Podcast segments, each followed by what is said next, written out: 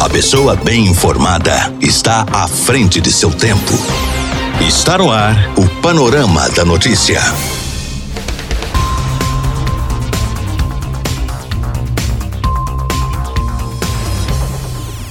Olá, boa tarde. Hoje é terça-feira, dia 1 de dezembro de 2020 e está começando o Panorama da Notícia, um programa jornalístico com abrangência regional do Alto Paranaíba. Eu sou Itala Ferreira e te faço companhia até o meio-dia e meia aqui na Rádio Paranaíba. Fique ligado e muito bem informado. O nosso compromisso é com a informação séria e imparcial.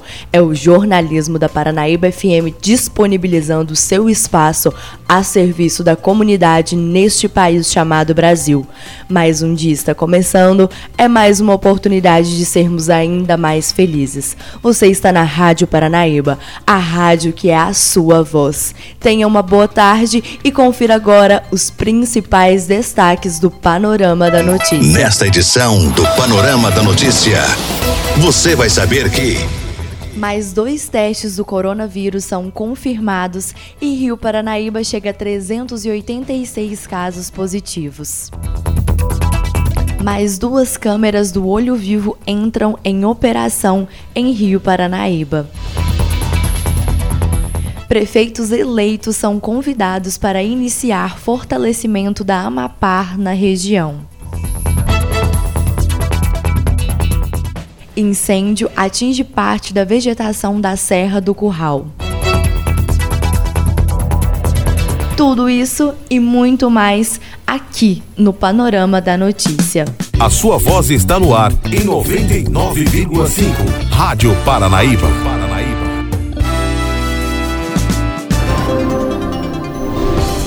Minas Gerais é destaque na Rádio Paranaíba.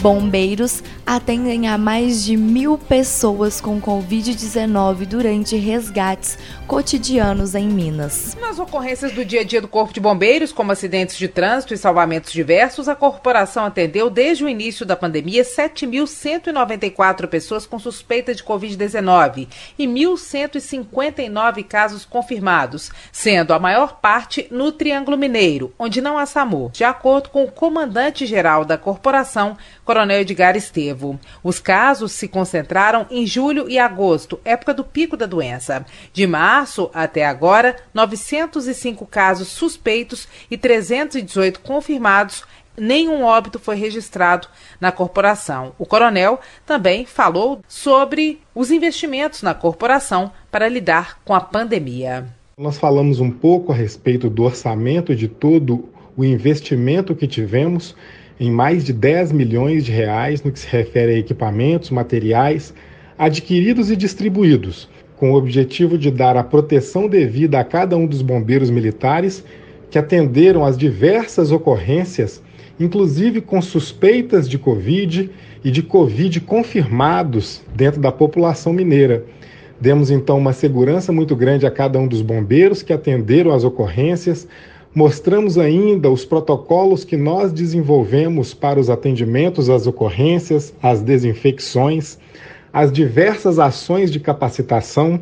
E dessa forma entendemos que demos condição ao nosso Corpo de Bombeiros Militar de Minas Gerais de atender as diversas ocorrências em todo o estado, inclusive aquelas que não são referentes à Covid, mas dando uma proteção para que tivéssemos um número menor de bombeiros afastados do serviço em relação à Covid.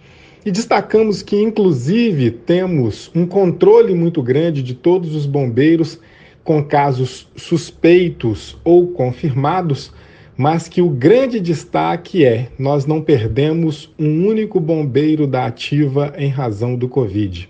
E continuamos atendendo da forma mais efetiva possível à população mineira. Ouvimos o Coronel Edgar Estevo, comandante do Corpo de Bombeiros de Minas Gerais, repórter Edilene Lopes.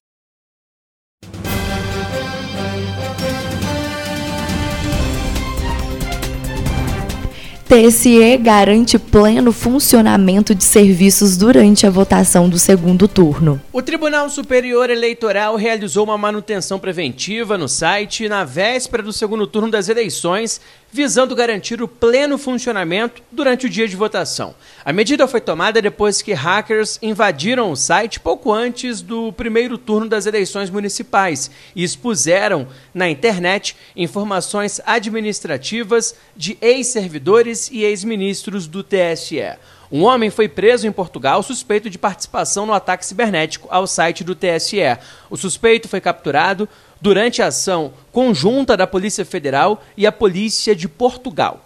Os agentes da Polícia Federal também realizaram buscas em endereços ligados aos suspeitos nos estados de Minas Gerais e em São Paulo. No total, foram cumpridos três mandados de busca e apreensão e três medidas cautelares de proibição de contato entre investigados. O presidente do TSE, Luiz Roberto Barroso elogiou a atuação da corte no primeiro turno, mesmo com um atraso de aproximadamente quatro horas na divulgação do resultado final da eleição, e garantiu que está tudo pronto para o segundo turno. No último domingo, 15 de novembro, 113 milhões de pessoas compareceram às urnas, num nível de abstenção relativamente baixo para um pleito realizado no meio de uma pandemia e com observância geral das regras de segurança e com os resultados divulgados no mesmo dia das eleições. Para evitar problemas na totalização dos votos, como ocorreu no primeiro turno, o TSE realizou testes adicionais no supercomputador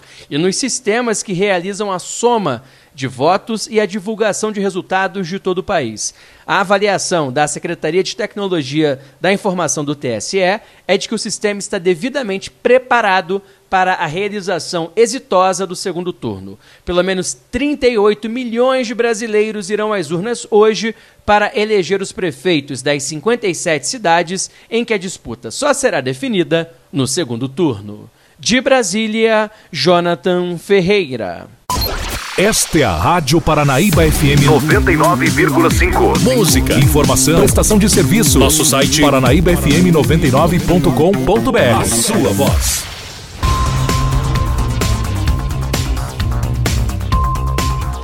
Procura por destinos turísticos em Minas cresce, mas em BH continua insatisfatório. Enquanto em Belo Horizonte a ocupação da rede hoteleira no momento é de cerca de 30%, nos destinos turísticos do interior do estado a ocupação é de cerca de 100%. De acordo com o secretário estadual de Cultura e Turismo, Leônidas Oliveira, que afirma que a movimentação é fruto do programa Minas para Minas, que precedeu o programa Minas para o Brasil, que será lançado no mês que vem. Esse projeto, ele então trata da transversalidade entre cultura e turismo, mais especificamente no turismo, ele quer é, trazer e fazer com que os turistas no Estado andem pelo Estado. Primeiro, é muito ligado ao Minas Consciente, outro programa do governo de Minas Gerais, quando autorizado que os deslocamentos ocorram nas regiões e depois é, mais distante. E temos um, um dentro do, do, do, sistema estadual de cultura os nossos circuitos turísticos e as pessoas têm caminhado é, entre eles, ou seja, deslocado entre eles, sendo então um turismo de proximidade. E temos aí é, dados de que 100% hoje da rede hoteleira, sobretudo nos destinos turísticos do interior, estão ocupados. É, lembrando que depois nós teremos é, o Minas para o Brasil, que pretendemos lançar já no mês de dezembro, é, e depois o Minas para o mundo, quando a normalidade estiver acontecendo. Quando eu falo em transversalidade, eu quero dizer que nesse momento nós contamos é, muito com o turismo, que é a capacidade de tirar as pessoas de casa para também fazer com que a cultura volte. A cultura, eu vejo o turismo mais avançado nesse momento, na volta, na retomada, e vejo a cultura ainda, ainda sofrendo muito, mas o turismo tem essa função muito importante nesse momento, que é puxar a cultura. Uma vez que o turismo tira a gente e leva para a rua, a cultura celebra. Somos hoje o destino mais procurado do país. Isso porque, segundo dados da Google, é, 62% do turismo agora, é, as buscas que estão tendo são por um turismo de natureza e 52%, pasme, por montanhas. É o que estão chamando de turismo de liberação. É, ou seja, é, é, é, o nome é até condizente com o momento, né? ou seja, essa vontade de sair da frente da tela do computador, essa vontade de ir ao campo, e Minas, nesse, nesse sentido, tem muito é, a oferecer. Os números, né, só para vocês verem, no mês de setembro, 1 bilhão de reais, é, 8,2 do Brasil, o destino, 137 mil é, pessoas desembarcaram no Aeroporto Internacional de Belo Horizonte em setembro. Se você pensar que no mês de abril nós tínhamos nem 10% disso, está tendo uma, um crescimento é, bem considerável. Mais de 141 mil pessoas desembarcaram também na rodoviária de Belo Horizonte em setembro. Ouvimos o secretário estadual de Cultura e Turismo, Leônidas Oliveira, repórter Edilene Lopes. Esta é a Rádio Paranaíba FM 99,5. Música, informação, prestação de serviço. Nosso site paranaíbafm99.com.br. A sua voz. Volta de cobrança de IOF prejudica micro e pequenas empresas. A antecipação da cobrança do IOF, o Imposto sobre Operações de Crédito, que seria somente a partir de 31 de dezembro e foi retomada nesta sexta-feira, irritou Luiz Lemos Leite presidente da Associação Nacional de Fomento Comercial ANFAC, que atua em favor do crédito aos micro, pequenos e médios empresários. Segundo Luiz Lemos Leite, ex-presidente do Banco Central, é preocupante a volta da cobrança do imposto que foi suspensa em função do coronavírus. Segundo ele, não houve tempo para as empresas para uma preparação. Consequência, a associação estima um aumento mínimo de 1% nos custos financeiros mensais das empresas. O IOF vai bancar crédito de 80 milhões de reais para a conta de luz no Amapá. E de acordo com Luiz Lemos Leite, esta conta é do governo. Esse decreto do presidente da República causou muita estranheza para nós. Primeiro, porque é um assunto que diz respeito ao Amapá, é um problema de governo que não atendeu a tempo às necessidades, aos problemas que havia lá. Com relação à nossa atividade, realmente a gente foi para nós motivo de, de, de, de, certa indignação, porque nós estamos programados com a isenção do, do, do IOF até 31 de dezembro. O que, que significa isso? Nós trabalhamos com pequenas empresas. Então, a nossa empresa traz para nós a duplicata dela, o título que for, nós compramos esse direito mediante um preço. Nesse preço, nós temos que embutir o custo do nosso capital, os custos operacionais, os impostos que nós pagamos e tem um percentual, entendeu? Esse percentual é 3, 4% que nós compramos à vista. Quer dizer, com isso, o que, que acontece? Vai, vai encarecer o nosso, o nosso preço para eles e, com isso, vai repercutir? Na pequena empresa, aquela que precisa dos recursos, precisa do capital de giro. E quanto mais barato for o nosso preço para eles, melhor eles têm maior margem de, de operar, de, de comprar a sua matéria-prima, de pagar os seus encargos, a sua folha de pagamento. É exatamente essa é a nossa grande preocupação. A nossa insatisfação existe exatamente no, na forma inopinada como foi assinado esse decreto. Nós ouvimos o presidente da Associação Nacional de Fomento Comercial, Luiz Lemos Leite. Repórter Mônica Miranda. Esta é a Rádio Paranaíba FM 99,5. Música, informação, prestação de serviço. Nosso site paranaíbafm99.com.br. A sua voz. Pesquisa mostra que uma a cada quatro pessoas não usam máscaras em Ipatinga a antecipação da cobrança do IOF, o Imposto sobre Operações de Crédito, que seria somente a partir de 31 de dezembro e foi retomada nesta sexta-feira, irritou Luiz Lemos Leite, presidente da Associação Nacional de Fomento Comercial ANFAC, que atua em favor do crédito aos micro, pequenos e médios empresários. Segundo Luiz Lemos Leite, ex-presidente do Banco Central, é preocupante a volta da cobrança do imposto que foi suspensa em função do coronavírus. Segundo ele, não houve tempo para as empresas para uma preparação. Consequência, a associação estima um aumento mínimo de 1% nos custos financeiros mensais das empresas. O IOF vai bancar crédito de 80 milhões de reais para a conta de luz no Amapá. E de acordo com Luiz Lemos Leite, esta conta é do governo. Esse decreto do presidente da República causou muita estranheza para nós. Primeiro, porque é um assunto que diz respeito ao, Amapá, é um problema de governo que não atendeu a tempo às necessidades, aos problemas que havia lá. Com relação à nossa atividade, realmente a gente foi para nós motivo de, de, de, de, certa indignação, porque nós estamos programados com a isenção do, do, do IOF até 31 de dezembro. O que, que significa isso? Nós trabalhamos com pequenas empresas. Então, a nossa empresa traz para nós a duplicata dela, o título que for, nós compramos esse direito mediante um preço. Nesse preço, nós temos que embutir o custo do nosso capital, os custos operacionais, os impostos que nós pagamos e tem um percentual, entendeu? Esse percentual é 3, 4% que nós compramos à vista. Quer dizer, com isso, o que, que acontece? Vai, vai encarecer o nosso, o nosso preço para eles e, com isso, vai repercutir? Na pequena empresa, aquela que precisa dos recursos, precisa do capital de giro.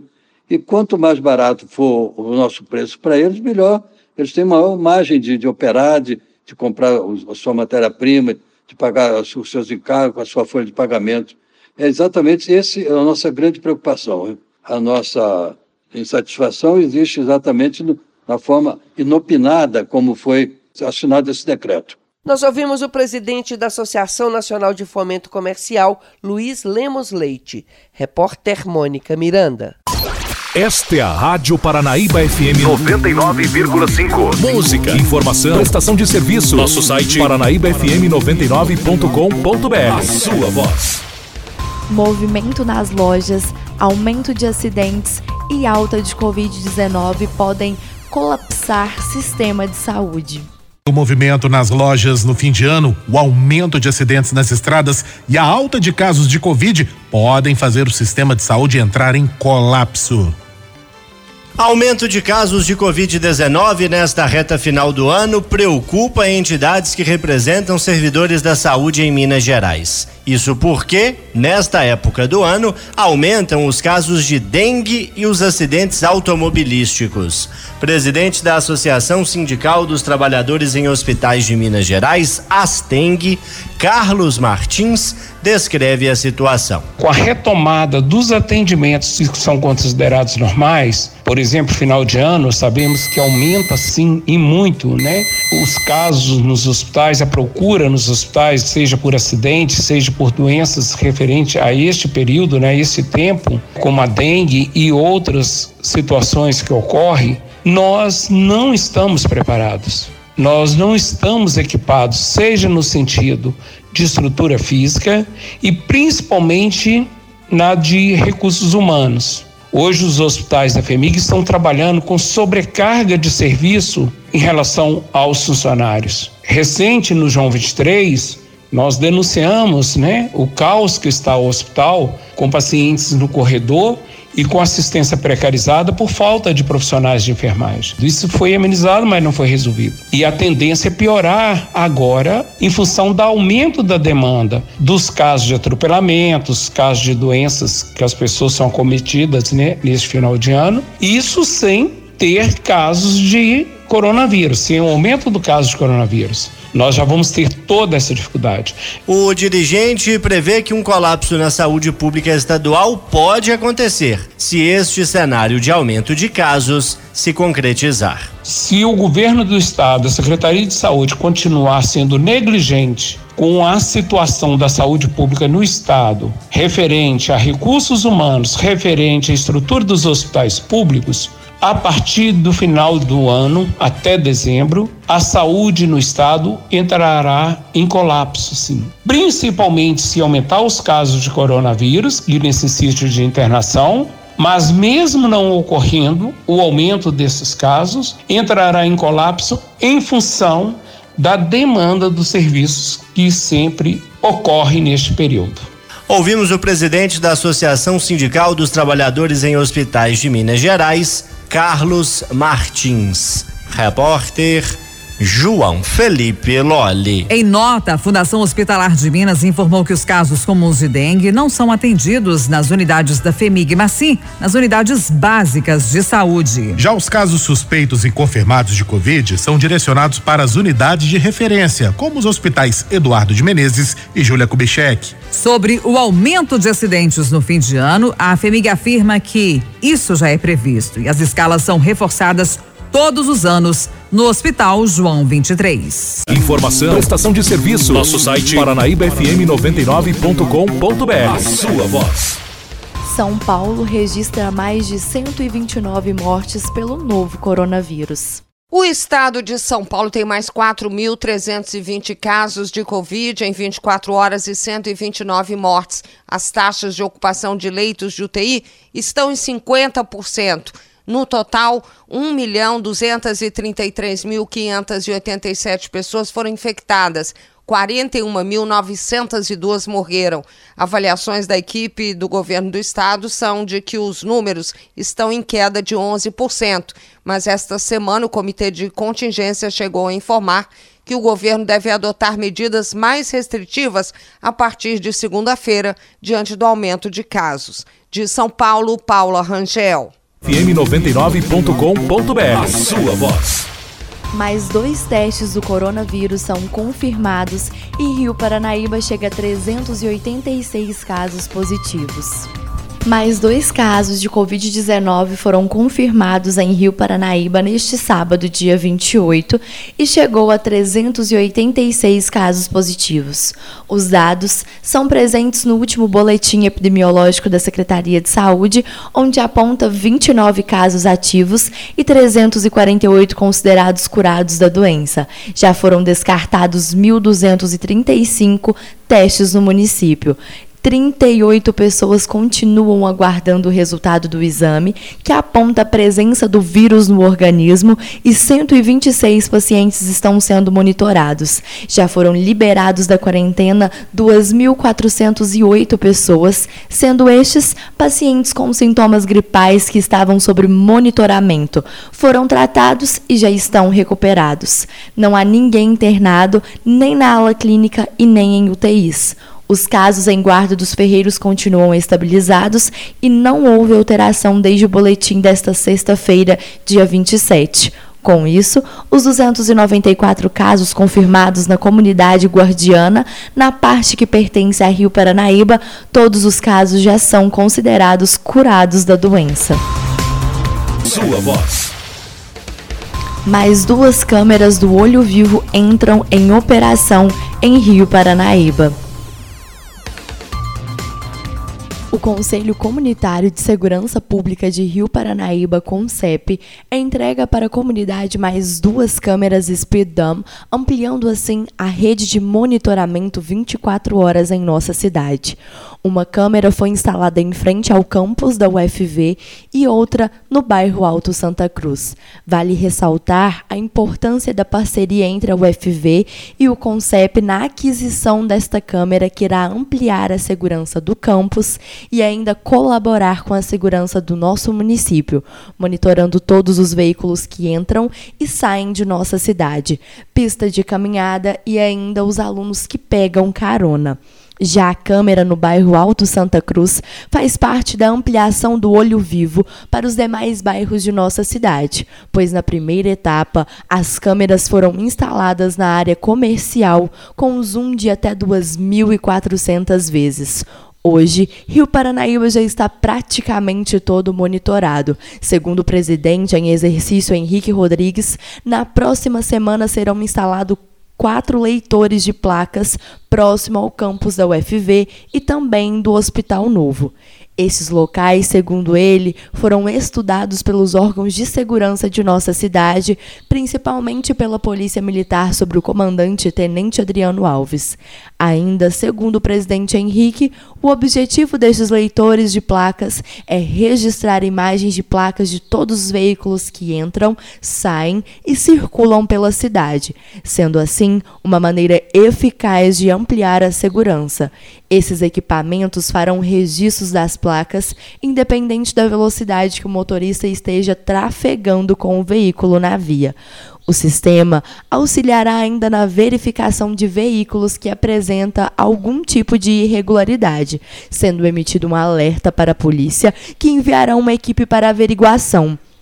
Henrique destaca o esforço da administração municipal para o coroamento deste projeto, com o pagamento dos salários dos cinco funcionários e da manutenção mensal de todas as câmeras. Esperamos que em breve o vídeo monitoramento possa ser ampliado ainda mais para demais bairros e comunidades rurais de Rio Paranaíba, disse o presidente em exercício. Henrique informou também que está repassando de volta a direção do CONCEP ao Newton Boaventura, que estava afastado. Segundo ele, foram quase oito meses à frente deste conselho e, neste tempo, foi possível, juntamente com a direção e demais conselheiros, contribuir muito com a segurança de nosso município, buscando atender as demandas da Polícia Militar e Polícia Civil de Rio Paranaíba, seja com o Olho Vivo e outros projetos ao Tenente Adriano, comandante da Polícia Militar, ao Dr. Felipe Façanha, delegado da Polícia Civil, e ao Carlos Cruz, tesoureiro do CONCEP, a minha eterna gratidão. Conclui Henrique Rodrigues. m99.com.br. A sua voz. Prefeitos eleitos são convidados para iniciar fortalecimento da Amapar na região. Os prefeitos que foram reeleitos nas eleições do dia 15 de novembro os novos chefes do executivo foram convidados para conhecer as ações desenvolvidas pela associação e se unirem para o fortalecimento da mesma. Segundo as informações, nessa gestão que se encerra no próximo dia 31 de dezembro, diversos municípios não se associaram à entidade. A expectativa é de que todos os prefeitos da região se associem à Amapar para representar a região tanto a nível estadual quanto federal. O prefeito de Rio Paranaíba, Valdemir Diógenes, que foi reeleito com 1.908 votos, estava presente na reunião. Ele chegou, inclusive, a ser presidente da associação em 2019, onde desenvolveu um trabalho restaurador da entidade. O objetivo da associação é possibilitar a melhoria e redução nos custos com a saúde através de consórcios e união dos municípios. m99.com.br A sua voz. A maioria dos belo-horizontinos estão preocupados com o congestionamento pós-pandemia. Pesquisa aponta que 55% dos belo-horizontinos estão preocupados com congestionamentos e outros problemas no trânsito depois da pandemia. Os dados foram colhidos pelo Instituto Datafolha, a pedido da empresa 99, em seis capitais do país. Gerente de políticas públicas da 99, que opera transporte por aplicativo, Rodrigo Ferreira, traz os dados.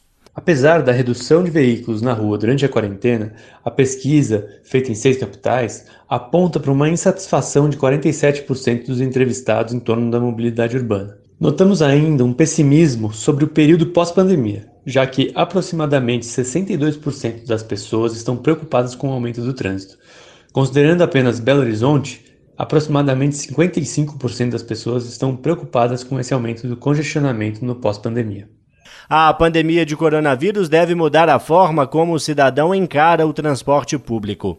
Opções como as próprias empresas de transporte por aplicativo, mas também bicicletas e viagens coletivas entre pessoas que trabalham em horários e locais parecidos devem surgir. A nossa maior preocupação é que o número de carros próprios nas ruas da cidade aumentem consideravelmente, principalmente pelo medo que as pessoas estão em utilizar transporte público por causa da contaminação do novo coronavírus. Aí entra a importância dos aplicativos de mobilidade, já que eles reduzem a necessidade de ter um carro próprio e possibilitam que as pessoas se locomovam neste período de insegurança.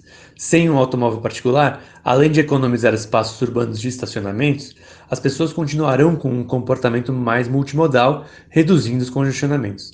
Além disso, é importante lembrar que a redução dos congestionamentos também passa por incentivos a integrações entre diferentes modos, viagens integradas entre carros, ônibus, metrô, bicicleta, entre outros, para facilitar o direito de ir e vir dos brasileiros, principalmente nas periferias.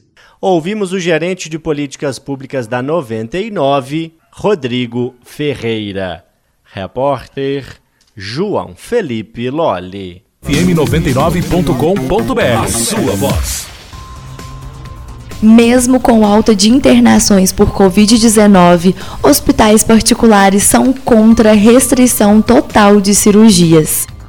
A opinião da Central dos Hospitais é que cada unidade de saúde decida se tem ou não condições de fazer cirurgias eletivas. A entidade representa cerca de 500 hospitais e mais de 14 mil clínicas no estado todos estabelecimentos particulares. A Prefeitura da capital já suspendeu este tipo de cirurgia, que são procedimentos que não têm urgência, podendo, portanto, ser agendados. A recomendação da Secretaria de Estado da Saúde é que também a rede particular da capital suspenda as cirurgias eletivas. Presidente da Central dos Hospitais, Reginaldo Teófanes Ferreira, argumenta. A nossa opinião é que cada hospital, dentro do seu perfil, dentro da sua responsabilidade, avalie cada caso. Baseado nisso, interna-se ou não. Fica mais fácil do jeito que, por exemplo, a Unimed fez, que é recomendar a suspensão. Cada hospital, dentro de suas características, avalia o que fazer, que cada um tem um perfil de atendimento. E muitas cirurgias necessariamente não têm que ser suspensas. Vai depender muito da sua complexidade. Referente à taxa de ocupação, é obviamente que houve um aumento acentuado nos últimos 10 dias. As explicações são fáceis, são as benditas aglomerações que ocorrem. E, consequentemente, aquele mais vulnerável ao Covid é que vão pagar o pato. Então a internação aumentou muito nos últimos dias. Por meio de nota, a Prefeitura de Belo Horizonte disse que tomou a decisão de suspender as cirurgias eletivas devido ao monitoramento dos dados epidemiológicos da pandemia considerando fatores como as taxas de ocupação de leitos e atendimentos prestados a pacientes com sintomas de Covid-19. Ainda conforme a nota, cerca de 22 mil pessoas de BH e de outros 500 municípios estão cadastradas na Central de Internação da Secretaria Municipal de Saúde para realizar cirurgia em 18 especialidades diferentes. Repórter João Felipe Lolli. FM99.com.br A sua voz.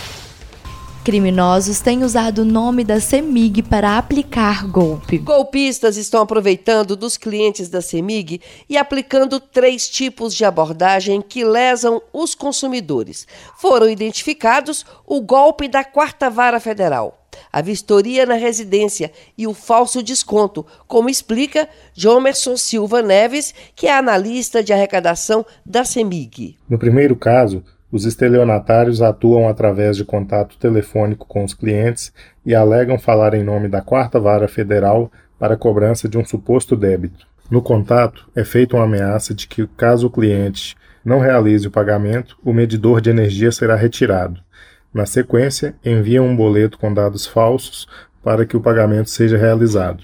No golpe da vistoria na residência, os criminosos informam que precisam realizar uma vistoria no interior do imóvel quando o acesso é permitido, realizam o furto de objetos. Solicitação para vistoria no interior do imóvel já caracteriza o golpe, uma vez que os técnicos a serviço da CEMIG não devem entrar nos cômodos das casas. O acesso deve ser permitido apenas ao conjunto de medição nos casos em que o medidor está no interior do imóvel. Importante ressaltar ainda que os prestadores de serviço devem estar sempre uniformizados e identificados com o crachá da empresa. Já no golpe do falso desconto, os clientes são acionados através de mensagens no WhatsApp informando que ele está recebendo um desconto na conta de luz. Após isso, é encaminhada outra mensagem com um link falso informando que o pagamento deve ser realizado através desse link enviado. Nos golpes em que são realizadas cobranças de valores, a CEMIG orienta que os clientes procurem os diversos canais de atendimento para verificação da autenticidade do contato, bem como da situação de débito. A consulta de valores pendentes pode ser realizada por meio do WhatsApp no número 31 3506 1160 no aplicativo Telegram, arroba Semigbot, por SMS no número 29810 e também pelo aplicativo Semig Atende e a agência virtual semig.com.br. Além disso, a CEMIG orienta que seja realizado boletim de ocorrência para a segurança do cliente. Os golpes recentes foram praticados nas regiões Centro-Oeste e Mantiqueira, nas cidades de Nova Serrana e Juiz de Fora, sendo que já foram praticadas ações similares no Triângulo e no sul do estado. Nós ouvimos o analista de arrecadação da CEMIG, Jomerson Silva Neves, repórter Mônica Miranda. FM 99.com.br A sua voz. Incêndio atinge parte da vegetação da Serra do Curral. Já está controlado um princípio de queimada na Serra do Curral, próximo ao bairro Belvedere, que começou por volta das 3 horas da tarde de hoje. O incêndio foi na rua Professor Cristóvão dos Santos, próximo ao aglomerado Acaba Mundo. As chamas foram altas e se alastraram rapidamente, chegando a se aproximar de residências. Uma guarnição do Corpo de Bombeiros compareceu no local agora há pouco e eliminou o fogo com o uso de abafadores. Foram cerca de duas horas de combate às chamas e o incêndio atingiu cerca de 10 mil metros quadrados de vegetação vegetação. Edson Costa para Itatiaia. FM 99.com.br. A sua voz. E esse foi o Panorama da Notícia dessa terça-feira, com a minha apresentação e edição, Itala Ferreira. O seu programa Panorama da Notícia, uma produção do Departamento de Jornalismo da Paranaíba FM, sobre a responsabilidade do jornalista Gilberto Martins. Agradecemos o carinho de sua audiência e continue com a programação da Paranaíba FM. A seguir, mais uma edição do Jornal da Itatiaia. Fiquem todos com Deus e tenham uma boa tarde. Final do Panorama da Notícia. Agora você já sabe o que está acontecendo no Brasil e no mundo.